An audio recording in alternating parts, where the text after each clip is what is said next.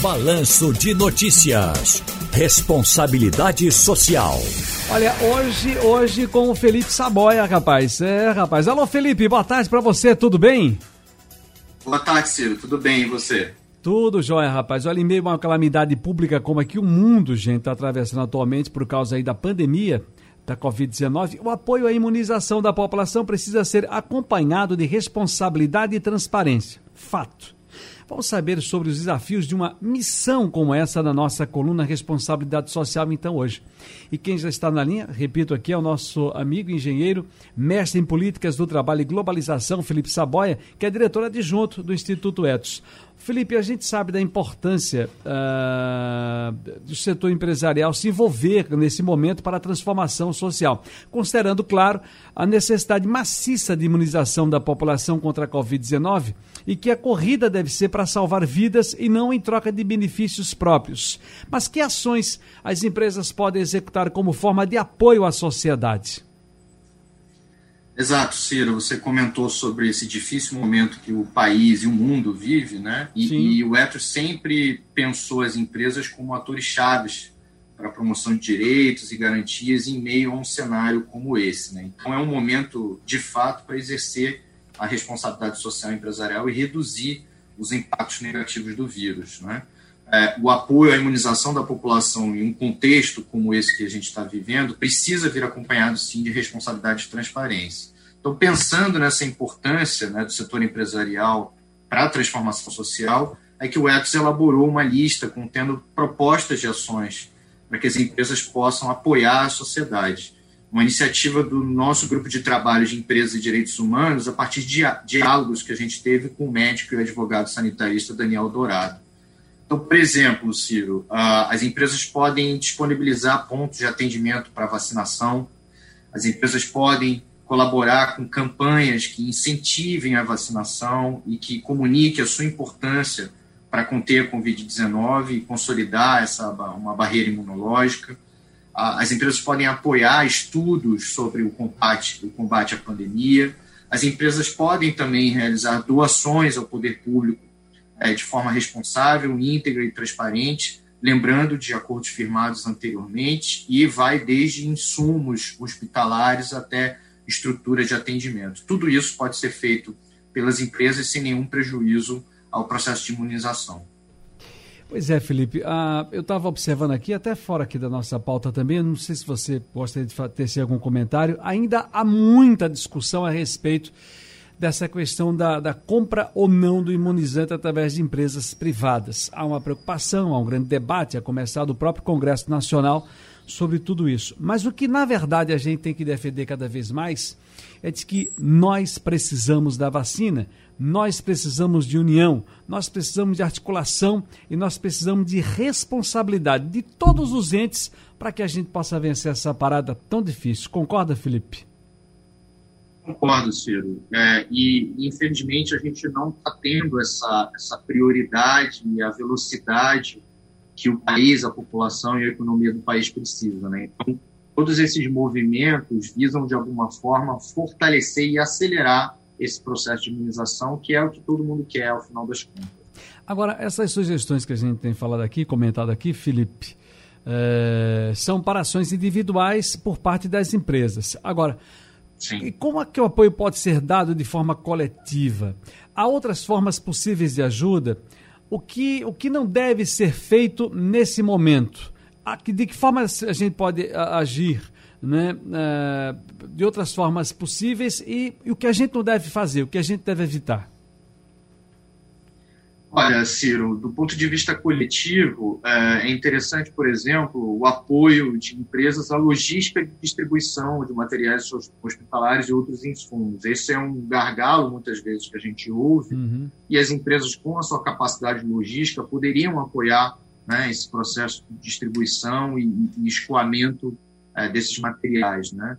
É, acho que, por exemplo, também propor diálogos né, públicos, né, nisso que a gente está comentando, né, como, como falta esse debate público a priorizar o processo de imunização, hum. eu acho que propor e alimentar também esses debates públicos. Né?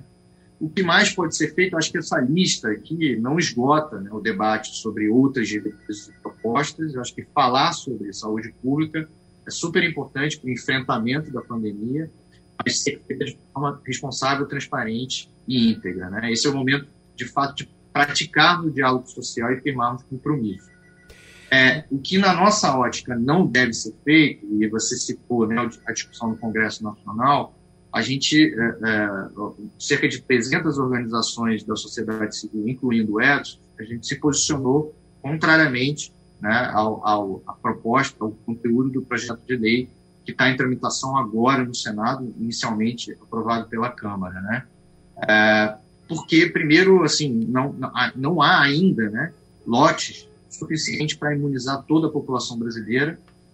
É, então, uh, há um questionamento sobre até que ponto isso pode influenciar esse processo, a estratégia do Plano Nacional de Imunização. Então, essa estratégia ela não pode ser suplantada em benefício de próprio de algumas pessoas, de algumas empresas, porque isso geraria uma, uma competitividade, um momento que a gente deve pensar de maneira coletiva, já que a pandemia, como você mesmo disse, é um desafio universal e público. Né?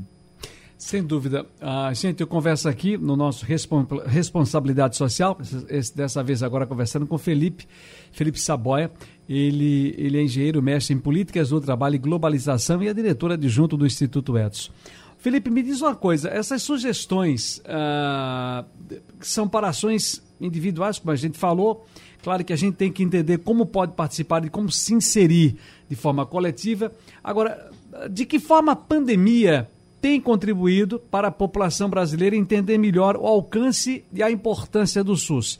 Eu vou te dar, inclusive, um exemplo, porque a gente está agora com essa, essa coisa tão polarizada no país. Né? Nós temos os, os haters, né? que chamam haters, aquelas figuras que nos perseguem, né? que tentam nos desqualificar e desconstruir nas redes sociais. E eu tenho vários aqui pelas, pelas notícias que damos. As pessoas nunca compreendem, acham sempre que aqui, e vou aqui citar a Rádio Jornal, por exemplo, o ATV Jornal, que nós temos um programa O Povo na TV à noite, as pessoas, a, a gente dá uma notícia ou faz um comentário, as pessoas logo ou taxam você de lulista ou taxam você de bolsonarista. Né? Nem aqui tem terceira via, não, há, não cabe terceira via nesse debate. As pessoas têm que entender, tanto um lado quanto o outro, que a nossa, a nossa missão é muito espinhosa, que é dar informação, que é entender a informação e repassá-las bem checada, analisada e com credibilidade. Recentemente, para aqui trazer a nossa questão para você, eu recebi um carimbo do pessoal do SUS, entendeu não? Eu não me fascinei, eu tô com 53 anos. E aí tem um carimbo, feito aqueles carimbos de chiclete, lembra o carimbo de chiclete? E preguei no braço, tirei uma foto e postei no Instagram e tal. Quem quiser pode ver aí, arroba Ciro Bezerra. Cara, tinha comentários maravilhosos sobre o SUS. Eu defendo o SUS e tal. Mas tinha uns Rapaz, é de uma, sabe, de uma falta de empatia. Então vamos lá. De que forma essa pandemia tem contribuído?